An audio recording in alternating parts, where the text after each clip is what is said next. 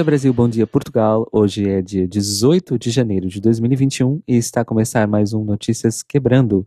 O seu Brasil que não virou Venezuela, mas precisa da ajuda da Venezuela para as pessoas respirarem. De notícias do The Library is Open. Eu sou o Cairo. Eu sou o Telo. Eu sou o Rodrigo. E hoje a gente começa com o nosso Boletim Drag Race, os drops de notícias sobre RuPaul, Drag Race e correlatos, e com uma notícia bastante feliz a nossa querida Jinx Monsoon. Eu ia falar que é a grande drag de Seattle, mas tem a Bendela Creme também e outras. Enfim, uma queen que a gente ama bastante de Seattle se casou no último dia 9 com o seu namorado Michael Abbott em uma cerimônia bem íntima. O casamento foi em casa, com participação das pessoas que dividem ali o imóvel com eles. Foi oficializado via Skype por Devin Green e transmitido aos familiares pelo Zoom. Olha só. Chupa essa irmã da Gabriela Pugliese, né? Exatamente. A Jinx Monsoon não é o terror, pelo contrário, é a salvação da OMS. pois Exatamente, é. né? Ela não espalhou coronavírus por Seattle inteiro. Na verdade, nem em Seattle foi o casamento, foi em Portland, mas tudo bem. A Jinx agradeceu a Tammy Brown, a Ben de la Creme e o padrinho ou madrinha deles, Kenneth Lee, pela participação essencial aí na oficialização aí da união. E esses últimos meses aí têm sido bastante positivos para Jinx, né? Ela e a banda La Creme lançaram aí em dezembro o seu Jinx and Dayla Holiday Special, que tem recebido aí uma série de críticas muito boas. E fizeram uma apariçãozinha no filme Happiest Season da Hulu, né? Então tem sido aí realmente um período bem interessante para Jinx. E, afinal, ela é uma pessoa muito incrível e ela merece tudo de muito bom. Então, parabéns para Jinx e os nossos desejos aí de um casamento, né? Uma união bastante feliz e próspera. Parabéns, Jinx. Parabéns, Jinxzinha. E na última quinta-feira estreou aí a segunda temporada de RuPaul's Drag Race UK e já tá rolando aí um babado na internet a respeito. Segundo o Daily Star, um veículo de notícias britânico, em algum momento aí da competição vai rolar uma situação em que uma das participantes vai ter um colapso aí depois de um, um julgamento aí bastante crítico e de cair no bottom two e vai simplesmente mandar a RuPaul se fuder. Eita. Além disso, ela vai sair aí pisando duro da passarela, vai se recusar a realizar o lip sync e supostamente ela se recusa aí a retornar, na verdade, pro programa. Agora, a questão toda é se todo esse drama, se todo esse contexto aí vai ser exibido ou não Existe todo aí um debate sobre isso, porque afinal, ela simplesmente mandou a RuPaul se fuder, que acho que é algo que muita gente já quis na vida, não é Exato. mesmo? Realizando o sonho de centenas de pessoas. Exato. De cada drag queen que pisou em algum palco desse programa, independentemente de qual lugar do mundo. Então vamos ver aí o que, que vai acontecer. O fato é que o episódio de estreia de Drag Race UK foi super bem recebido. O pessoal gostou bastante. Teve muita gente que ficou um pouco aí incomodado com uma coisa que a gente sempre fala muito né, no The Libraries Open, que são justamente os, as críticas e os comentários que os jurados fazem, as queens. E também ficaram aí meio assim com a eliminação, com a primeira eliminação. Nem, nem todo mundo concordou muito aí com isso. Mas foi uma boa estreia, então parece que Drag Race UK 2 vai ser realmente uma boa temporada.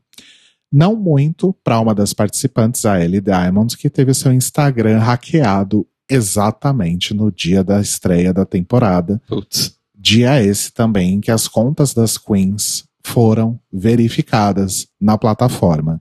E aí foram lá e hackearam a conta da garota e deletaram tudo. Que horror! É o fandom, né, gente? É, é, é. é, o fandom. O fandom tem essas coisas que vão realmente a níveis muito, muito absurdos e muito malignos, na maioria das vezes, né? Uhum. Então quer dizer que drag queens agora têm status o suficiente pra serem hackeadas?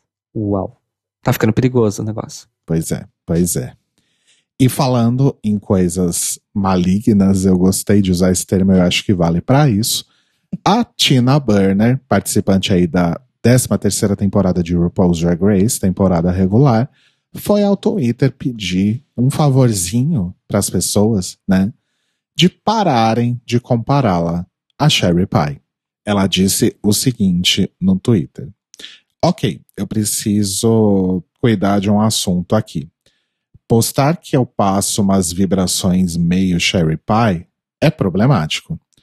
Existem vítimas dessa situação que eu tenho certeza que não querem reviver tudo isso. Tanto as pessoas de fato diretamente envolvidas na situação, quanto cast e produção do programa. Eu estou aqui para boas comparações. Podem me comparar com o Garibaldo, com o Ronald McDonald's, com um sexy hot dog, tudo isso me faz rir. Mas a comparação com uma participante que tem aí esse histórico aí de abuso sexual são totalmente de mau gosto. Então, se você fizer melhor, não precisa melhorar. Muito amor e muito shade para você. Então, amores, primeiro que acho que não tem nada a ver, né? Sim. Em, em aspecto algum, talvez o único aspecto em comum das duas é o fato das duas serem drags da cena de Nova York. E as duas são clientes fixas ali do Flores de Lee. Mas até aí Nova York inteira é. Pois né? é. Então, assim, não faz sentido algum, apenas parem. Né? Hum. Isso é simplesmente ridículo. Se você se encaixa aí nessa caixinha de pessoas que fizeram comparações entre Tina e Sherry Pie, apenas pare, apenas deixe de ser ridículo. Falando novamente agora de coisas boas, a gente vai fazer aqui um basicamente um merchan, né? Exato. Mexampas amiga. Exato. Na quarta-feira, dia 27 de janeiro, as nossas queridas Tata M. Shady e Olive Oil do Drag Box vão estrear aí no YouTube o reality show Drag Box Draw Race. Então vai ser uma competição de ilustrações de drag, ou drag em papel, né? Como elas disseram. Segundo Tata, vai ser a primeira vez que esse tipo de competição vai acontecer no YouTube em formato de reality show, já é uma coisa que acontece em grupos de Facebook e outros ambientes mais fechados, né?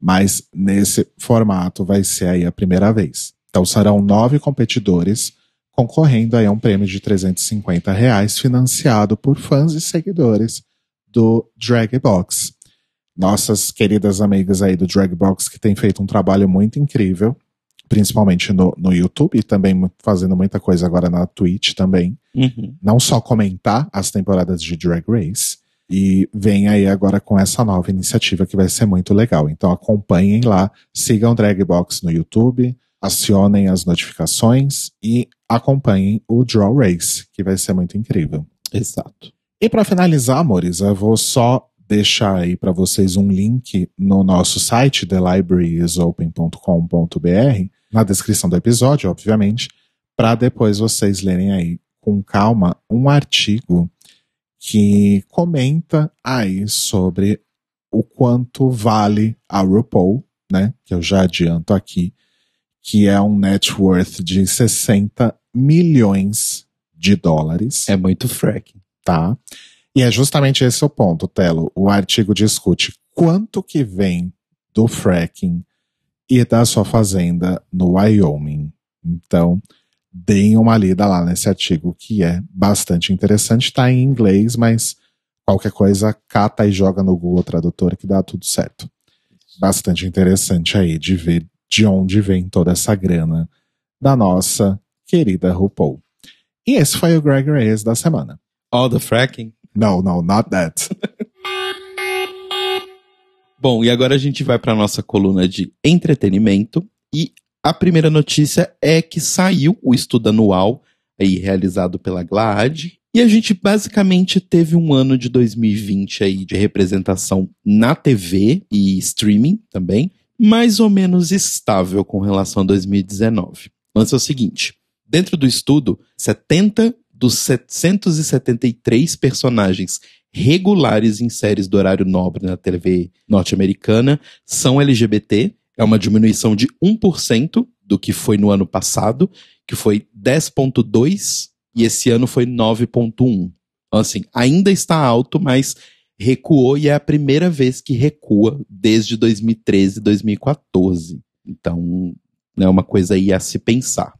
Além disso, a gente tem também que 31 personagens LGBTQ recorrentes adicionais, né? então aqueles personagens que não fazem parte do elenco regular ali da série, mas aparecem meio de quando, tem nome, personagens efetivamente, não são só figurantes, que estão na TV de sinal aberto, de um total de 101 personagens desse tipo, que foi uma queda essa bem grande, porque antes eram 120 personagens. Né? Então a gente teve uma queda bem grande aí. Já a gente indo para TV a cabo, houveram 37 personagens LGBTQ recorrentes, abaixo dos 94 do ano passado. Então, em alguns pontos, a queda foi bem alta aí.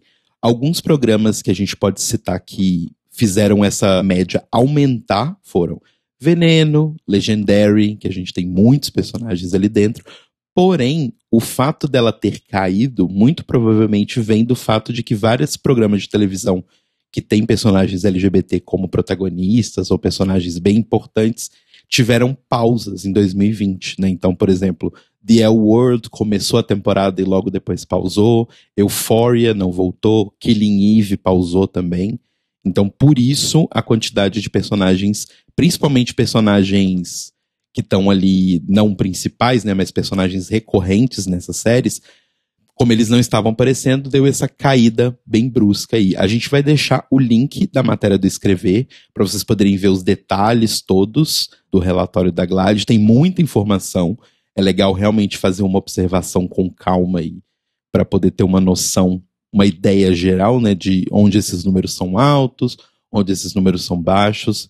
E aí, continuando no assunto de séries, o Russell T. Davis, que é o criador de Queer as Folk, original britânica, e também foi o primeiro showrunner aí de quando Doctor Who retornou à TV. Nossa, eu não fazia a menor ideia que Queer as Folk era do Russell T. Davis. Sim, Russell é bichíssima, maravilhosa. Chocada. O Russell que também fez outra grande série LGBT, que na verdade eram três, que foi Tofu, Banana e Cucumber. Olha, é dele também? Sim, sim. Eram três séries no mesmo universo, com formatos diferentes, que falavam sobre experiências LGBT em Londres. É, a bicha, a bicha é babateira. E ele se prepara para lançar mais uma série dentro aí dessa temática, que vai se chamar It's a Sin, que vai estrear no Channel 4 e na HBO Max. It's assim por causa da música lá dos Pet Shop Boys, né?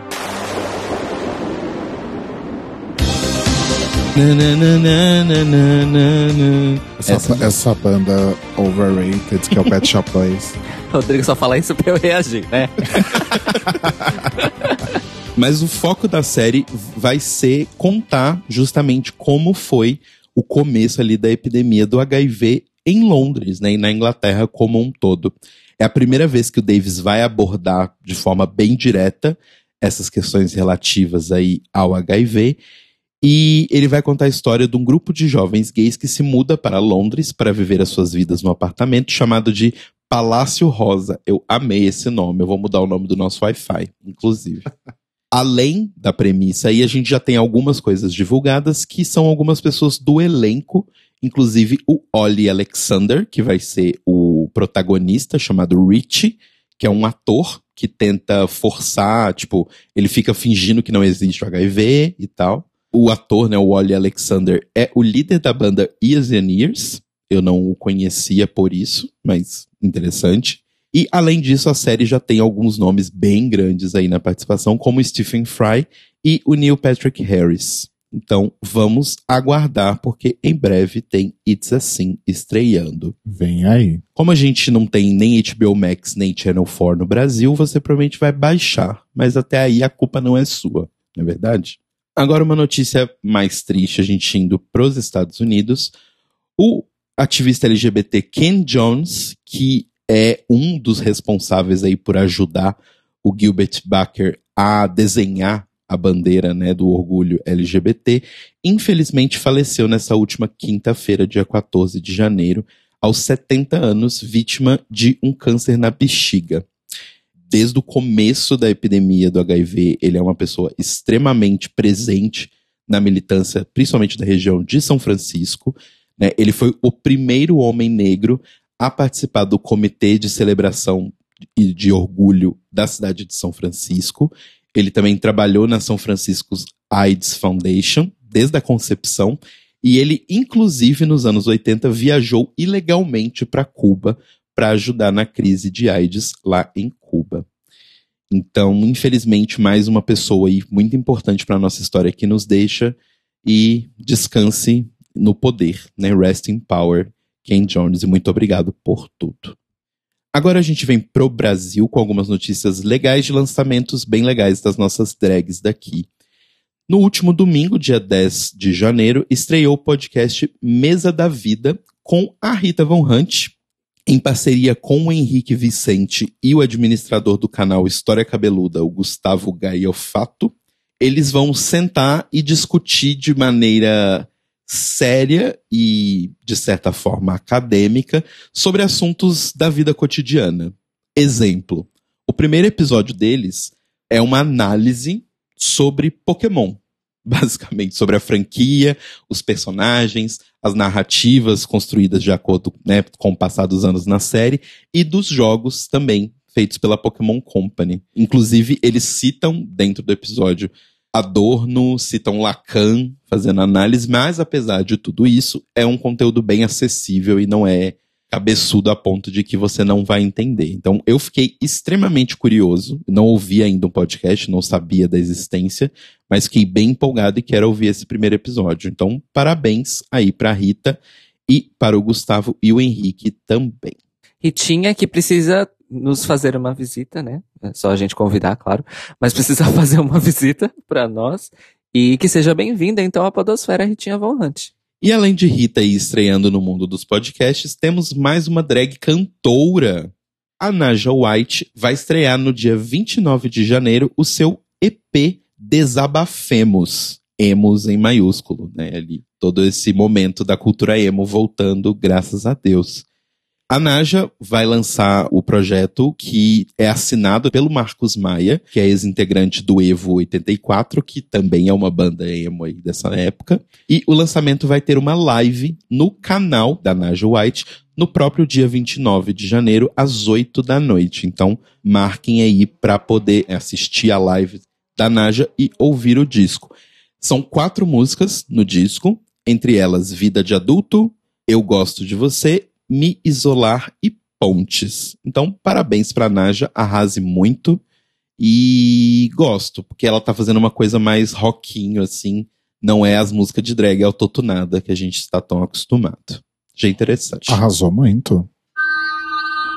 Então, já que chegamos no Brasil, vamos para o Manicômio Brasil S.A. dessa semana, que está, assim, duro com números e dados duros e difíceis de encarar. Não só porque estou fazendo referência aí às hard sciences, entre aspas, mas porque são duros de encarar mesmo. A gente vai começar falando da Damares e o seu puxadinho. Com a conclusão do ano fiscal de 2020, foi revelado que o Ministério não gastou nenhum centavo, mas assim, gente, é nenhum centavo mesmo de 4 milhões e meio de reais que haviam sido dotados no orçamento para a Diretoria de Políticas de Promoção e Defesa dos Direitos LGBT em 2020. Não é a primeira vez que a Damares faz isso, porque em 2019, no primeiro ano do governo Bolsonaro, haviam sido dotados 2,6 milhões de reais para a mesma diretoria, dos quais foram gastos apenas 111 mil reais.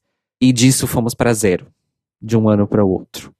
Vale lembrar que 4 milhões e meio de reais de 2020 e 2,6 milhões de 2019, existem projetos culturais únicos que pedem editais, apoios, lei Rouanet, lei de incentivo à cultura, que custam mais ou menos isso. Então, uma diretoria de política de promoção de defesa de direitos LGBT dentro de um ministério que supostamente deveria cuidar de direitos humanos tem o mesmo orçamento que, sei lá, um filme da Globo Filmes ou um orçamento menor do que o Rock in Rio. Então, também é bom de mencionar esse tipo de coisa, porque além de estar sendo reservado pouquíssimo dinheiro, ele não está sendo gasto, o que significa que nada está sendo feito. É basicamente isso. Ai, ai.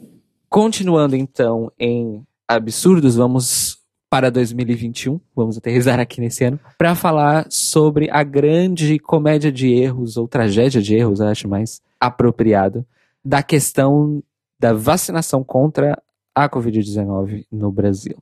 Estamos então num capítulo internacional, igual aquelas novelas da Glória Pérez, que sempre tem uma fase, a primeira fase da novela, que se passa em outro lugar do, do mundo que não seja o Brasil. Estamos nessa fase, no caso, na Índia. Então, Caminho das Índias, Glória Pérez, só que versão vacinação.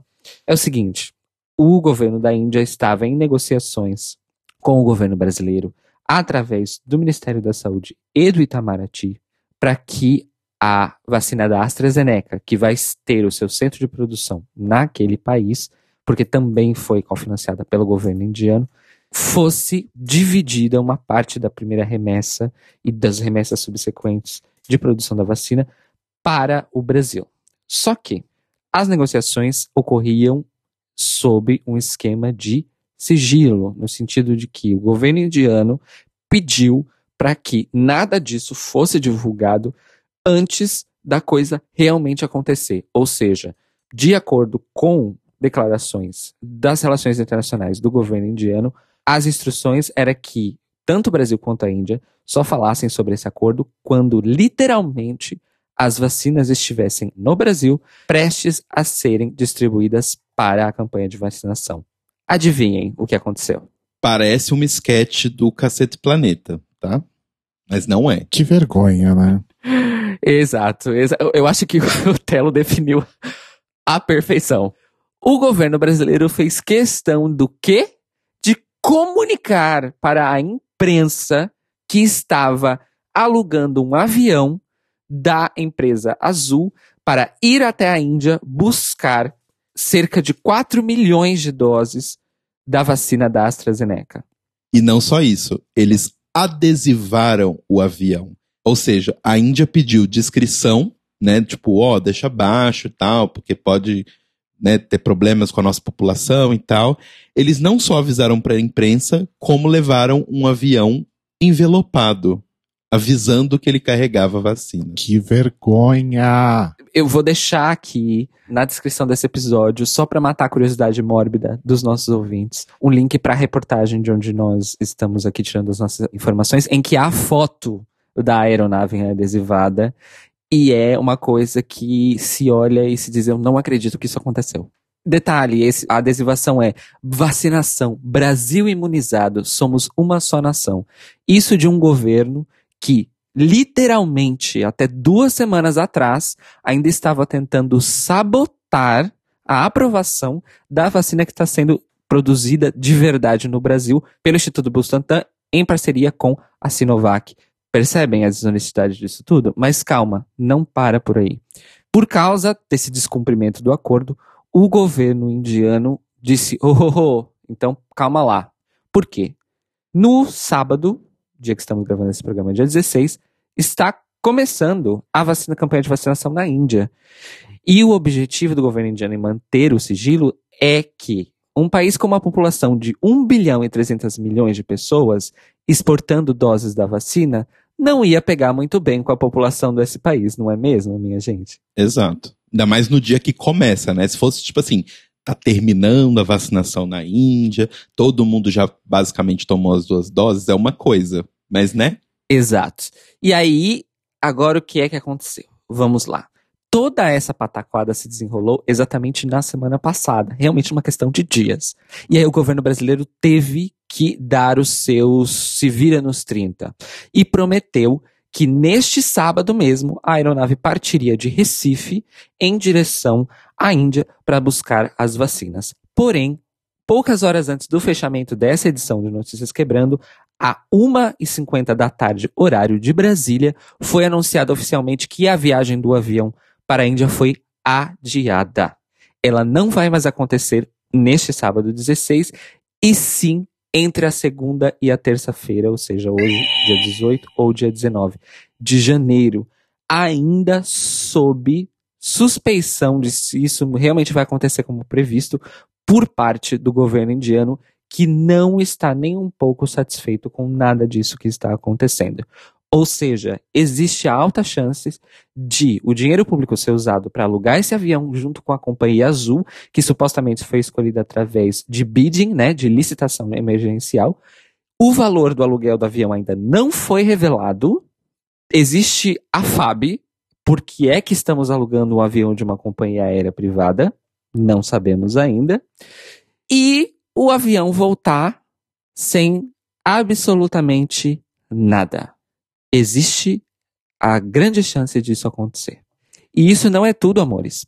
Por causa dessa palhaçada toda, uma hora antes desse comunicado do adiamento do voo, ou seja, a meio-dia e 50, horário de Brasília, o Ministério da Saúde enviou um ofício ao Instituto Butantan exigindo que todas, eu repito, todas as doses da Coronavac sejam cedidas ao Ministério da Saúde sobre o pretexto de que é a União e o Ministério que são responsáveis pela distribuição e imunização e plano de imunização em todo o território nacional. E o, e o Estado de São Paulo, junto com o Butantan, não tem autonomia para administrar nem uma dose de vacina sequer produzida no Brasil. Repito, isso vindo de um ministério e de um governo que até duas semanas atrás, tentou, literalmente na última semana do ano, tentou sabotar a aprovação da Coronavac pelos técnicos da Anvisa que ainda não saiu justamente por causa desse vai e vem dessas maquinações do próprio governo Bolsonaro. E agora o governo Bolsonaro quer posar de planificador de vacinação e de que tudo vai acontecer como, como deve ser e que a Coronavac tem sim que ser distribuída pelo país inteiro porque nós é que somos responsáveis. E para completar o circo todo, se vocês se lembram da notícia da semana passada, um dos calotes que nós demos é no Banco dos BRICS. BRICS esse que conta com a Índia também. Então, assim, é realmente pegar o nome do país, jogar na lama, pisar em cima e cuspir. Parabéns pro governo Bolsonaro. Realmente parabéns, porque eles vão conseguir fazer o combo que nenhum jogador de Mortal Kombat Street Fighter conseguiria em nenhum tipo de controle, que é o combo de incidente diplomático junto com uma crise sanitária internacional. Parabéns. Parabéns. Ainda nessa toada, mas num assunto relativamente lateral, todo mundo está sabendo do completo colapso do sistema de saúde do Amazonas, especificamente na capital Manaus. O grande ápice da coisa se deu também na última semana, quando foi declarado oficialmente o esgotamento de todo o estoque de tanques de oxigênio que estavam à disposição para uso de pacientes, principalmente internados em cuidados intensivos, em decorrência dos sintomas da Covid-19. Ao longo da última semana, tudo aconteceu em relação a essa questão de Manaus e do Amazonas. Ficou exposta mais uma vez o envezamento da grande mídia brasileira para sul-sudeste do Brasil. Eles demoraram muito tempo para dar importância para essa notícia de Manaus. Literalmente, pessoas famosas e que têm dinheiro conseguiram juntar dinheiro para comprar tanques de oxigênio e doar para a saúde pública do Amazonas. O Ministério da Saúde, enquanto né, responsável por tudo, nós é que mandamos, nós é que planificamos, não fez absolutamente nada para mudar a situação. E quando eu digo nada, eu realmente quero dizer nada. Na semana em que tudo isso estava acontecendo, Jair Bolsonaro estava no litoral sul de São Paulo, curtindo uma praia sem máscara e com aglomeração junto sempre dos seus seguidores, do seu secto, e chegou ao ápice do absurdo quando o governo da Venezuela, por iniciativa própria, decidiu doar vários tubos e tanques de oxigênio para a saúde pública da prefeitura de Manaus e do estado do Amazonas como um todo. Coisa que os governos locais, tanto estado e município, tomaram de bom grado, porque afinal de contas a situação está realmente absurda. Já ocorreram mais de uma centena de óbitos por causa da falta dos tanques de oxigênio. Todas as idades, inclusive começaram a ser relatadas mortes de recém-nascidos, porque bebês prematuros precisam de tubos de oxigênio. E sem tubos de oxigênio, bebês prematuros, o que, que acontece com eles? Eles literalmente morrem. E várias pessoas idosas com sintomas de Covid-19, mas também com outras condições de saúde que exigem respiração por oxigênio, também estão morrendo por causa dessa situação. Eu vou deixar para vocês aqui na descrição desse episódio também uma matéria muito boa, publicada no UOL, feita pelo Vanderlei Prete Sobrinho, em que ele faz uma análise bem comprida mesmo, didática mesmo, de como isso chegou a acontecer. Eu vou resumir aqui um pouco para vocês, só para vocês terem uma ideia, mas assim, vale muito a pena ver a reportagem. E ele vai em tópicos, e os tópicos são basicamente os seguintes. O primeiro que ele lista é o negacionismo. Vale lembrar que o governador do estado do Amazonas atualmente é Wilson Lima, do PSC, que em julho de 2020 fez uma declaração pública em que ele declarou por encerrada a pandemia de Covid-19 no estado do Amazonas sem qualquer tipo de evidência científica ou dado que comprovasse que isso era parte da realidade. O segundo ponto que a matéria traz é o desrespeito ao distanciamento social durante toda a pandemia no estado, com muitas aglomerações públicas acontecendo em praças, parques, boates, bares e absolutamente zero fiscalização.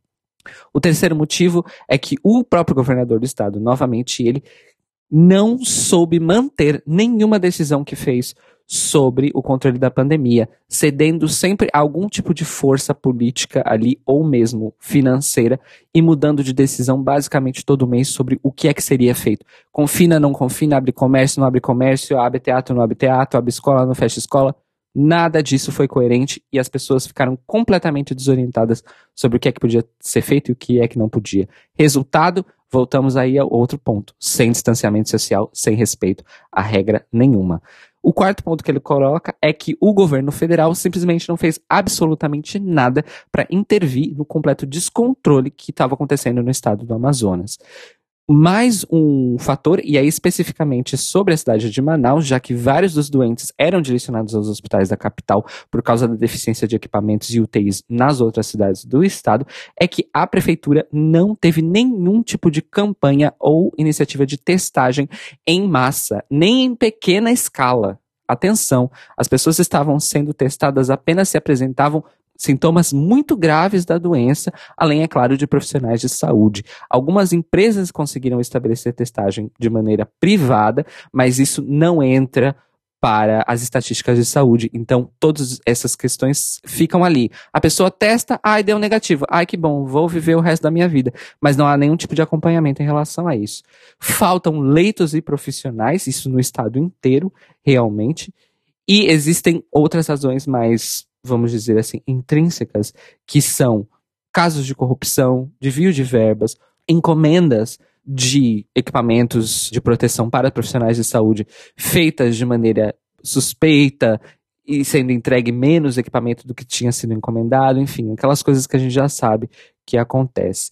Então, vejam essa matéria, está muito esclarecedora, mesmo porque, como já disseram muitos analistas políticos e também de saúde internet afora e TV afora. Isso que aconteceu está acontecendo no Amazonas pode e vai acontecer e se repetir em outros lugares do país. Estejamos atentos, certo?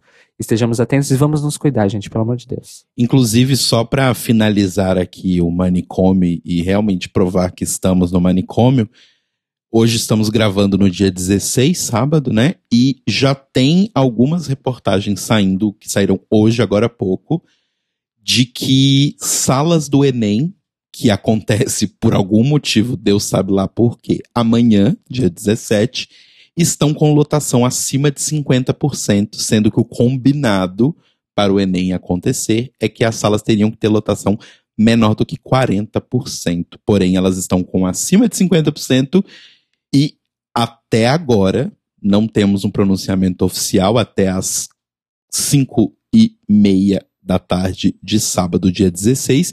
Então, teoricamente, amanhã ainda acontece o Enem. Domingo que vem a gente traz mais informações de como foi isso. Pois é, e essa questão do Enem também teve outra coisa. Houve descoberta de que tubos de oxigênio haviam sido contrabandeados e roubados de hospitais. Olha isso, gente. E, enquanto isso acontecia, o governo Bolsonaro estava brigando na justiça contra o governo do estado do Amazonas, porque o governo do estado do Amazonas, através da Secretaria de Educação, tentou conseguir, via liminar de justiça, que o Enem fosse adiado, pelo menos no estado do Amazonas, porque não tem como. Não tem como. Não tem como fazer, porque o risco é muito alto. E o governo federal passou a semana gastando dinheiro público, porque tudo isso é dinheiro público, gente. Tudo isso é dinheiro público. Para derrotar todas as liminares que o governo do estado do Amazonas tentou emplacar para tentar mitigar, evitar que a situação continue piorando, piorando, piorando nas próximas semanas. E aí acontece o que o Telo acabou de dizer. Contra todo o universo em volta vai acontecer o Enem. Exatamente. E assim termina o Manicom Brasil dessa semana. Hoje temos o Notícias de Cá, em que infelizmente comunico a morte da Angelita Correia. Angelita Correia era uma mulher trans brasileira que vivia em Portugal desde 2016 na cidade do Porto e o corpo dela foi encontrado no último dia 11 de janeiro numa praia de Matozinhos estava em estado avançado de decomposição, o que significa que ela realmente já havia falecido há alguns dias, no mínimo. Infelizmente, isso se confirma pelo fato de que amigos e família, principalmente o marido da Angelita, haviam reportado o desaparecimento dela no dia 2 de janeiro desse ano. Alguns dias depois, no dia 4, um surfista acabou por encontrar os pertences da Angelita também na mesma praia em que o corpo dela foi encontrado mas ainda existe a suspeita de que ela possa ter sofrido algum tipo de violência antes de ter morrido, ou possa ter sido até mesmo sequestrada antes de ser morta, porque uma coisa que estava faltando nos pertences dela que foram encontrados era justamente o seu celular, o seu telemóvel. E por declarações do marido e de amigos da Angelita, isso realmente é muito suspeito, porque a última forma de comunicação que a Angelita fez com família e marido foram mensagens um pouco truncadas através do telemóvel e de repente a conversa parou. Então existe aí a possibilidade dela realmente ter sido sequestrada.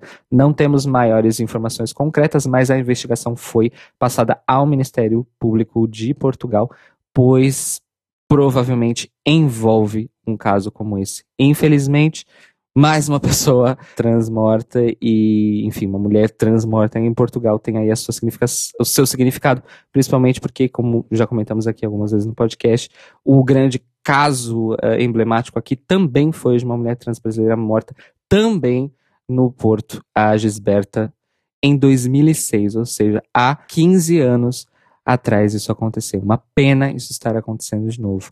Vamos acompanhar o caso, junto, claro, da cobertura dos nossos queridos amigos ali do Escrever, e conforme a investigação prossiga, vamos dar aqui mais informações para vocês. Para terminar um pouquinho melhor esse nosso blocão de notícias, uma dica bem rápida. Pela primeira vez na história da televisão portuguesa, foi ao ar uma reportagem dedicada somente às pessoas não binárias no programa Linha de Frente, na RTP, que é o canal público aqui de Portugal. Eu vou deixar aqui na descrição para vocês o link, é um link aberto sem geoblocking para quem quiser assistir, mas acompanha basicamente a vida do Vasco, da Cláudia, do Jô e da Dani. Enfim, contam as suas experiências sendo pessoas não binárias aqui em Portugal, numa reportagem que se chama O Meu Gênero. Muito interessante mesmo. Vou deixar o link aqui para vocês na descrição, para vocês também conhecerem um pouquinho sobre como é a vida de pessoas LGBT aqui em Portugal. É realmente uma reportagem muito boa, vale a pena ser assistida.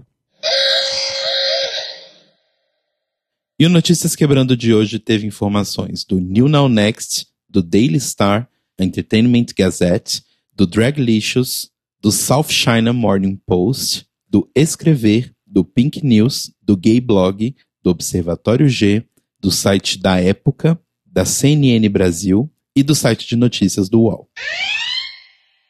E as indicações? Mores, eu gostaria de indicar para vocês essa semana uma série que eu devorei nas últimas semanas e demorei, inclusive, para devorar, que é Insecure, da maravilhosa diva Tudo para mim, Issa Rae, em que eu ouço falar dela há muito tempo que ela é incrível, que ela é uma das grandes roteiristas da atualidade para TV e tudo mais, ao lado da Michaela Cole, da Phoebe uh, Waller-Bridge, e descobri que o hype é real.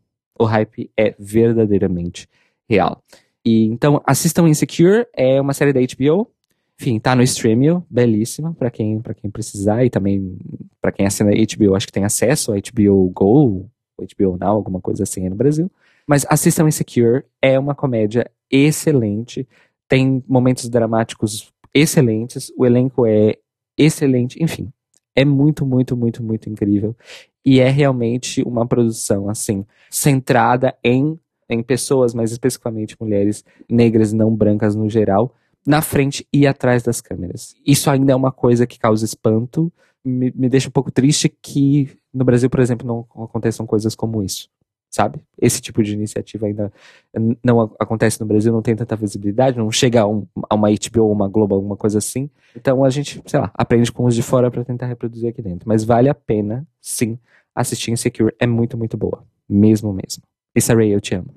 A minha indicação é, depois de terminar The Office pela segunda vez, inteira, em quantos meses? Uns seis meses. Acho que menos até, né? Eu comecei a ouvir o podcast Office Ladies com a Diana Fisher e a Angela Kinsey, em que elas falam sobre a série episódio por episódio e, obviamente, como elas estavam lá, né, elas trazem aí uma série de informações muito interessantes sobre cada um dos episódios e eventualmente tem participação de outros atores da série, dos roteiristas, produtores. Então é bastante interessante para quem é viciado em The Office também. Se não conhecer ainda, se não tiver tido aí a vontade de ouvir, ouça que vale muito a pena. Office Ladies tem nos streamings também. E a minha indicação, que eu achei que ia ser a sua, por isso que eu queria que você falasse primeiro.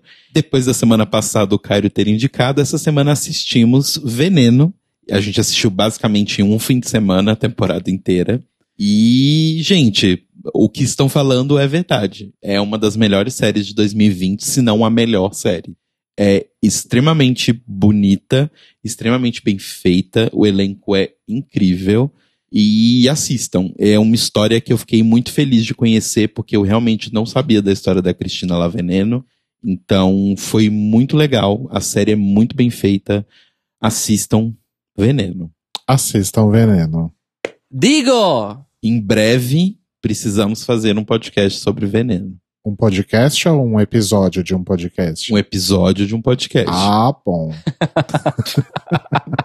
assim que a RuPaul sair do nosso caminho, a gente fala sobre a nossa querida Cristina. Definitivamente, por mim já tá marcadíssimo.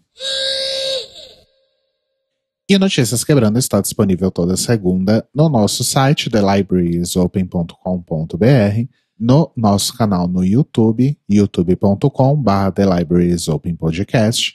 No seu agregador de podcasts preferido, basta procurar o The Libraries Open lá, ou então assinar o feed lá no nosso site, e também no seu serviço de streaming favorito. E se você puder ajudar ou quiser ajudar aí de alguma forma, né, tiver alguma maneira de ajudar o Amazonas, manda pra gente por e-mail qual é a conta, porque tem várias pessoas criando vaquinhas e tem vários institutos e várias ONGs sérias organizando aí formas de juntar dinheiro, né? Quem puder doar para poder ajudar o pessoal em Manaus. Então, se você tiver um desses contatos, manda um e-mail pra gente para contato@thelibrariesopen.com.br ou deixa no comentário todas as nossas redes, no YouTube, pode comentar com a gente também nas redes sociais, Instagram e Twitter, nós somos o Tlio Podcast. E além disso, se você puder, o dinheiro que você ia ajudar a gente esse mês, doa para Manaus. A gente está lá no apoia.se barra The Libraries Open, mas não tem problema, ajude quem precisa. E nós nos ouvimos e nos falamos novamente esta noite, às 21 horas, horário de Brasília, e meia-noite da terça-feira, horário de Lisboa, ao vivo, no YouTube, em youtube.com.br The Libraries Open Podcast e na Twitch, twitch.tv podcast, para mais um episódio do The Libraries Open, em que vamos comentar o terceiro episódio da 13 terceira temporada de RuPaul's e a corrida do seu arrasto. Dois pontos. A saga do fracking. Dois pontos. Milhões de dinheiros traço, hahaha, dinheiro, dinheiro, hahaha. É isso. Estejam conosco. Eu não assisti o episódio ainda, mas eu gostaria de deixar aqui bem claro que vários dos nossos ouvintes, porque já houve a estreia da temporada nova de RuPaul's Drag Race UK, né? Vários ouvintes, vários apoiadores, inclusive, já vieram nos dizer que está valendo mais a pena UK do que US. Será? Será? Vamos descobrir juntos, então, nessa segunda-feira. Estejam conosco, gente. Venham, venham, venham. Beijo na bunda e até segunda. Beijo. Beijos, mores. Boa semana.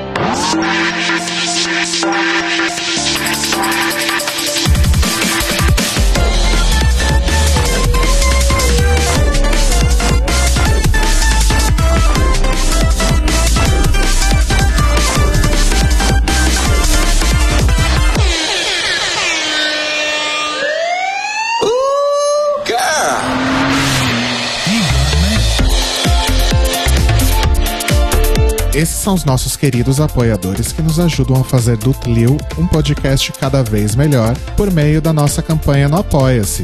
Obrigado, Mores!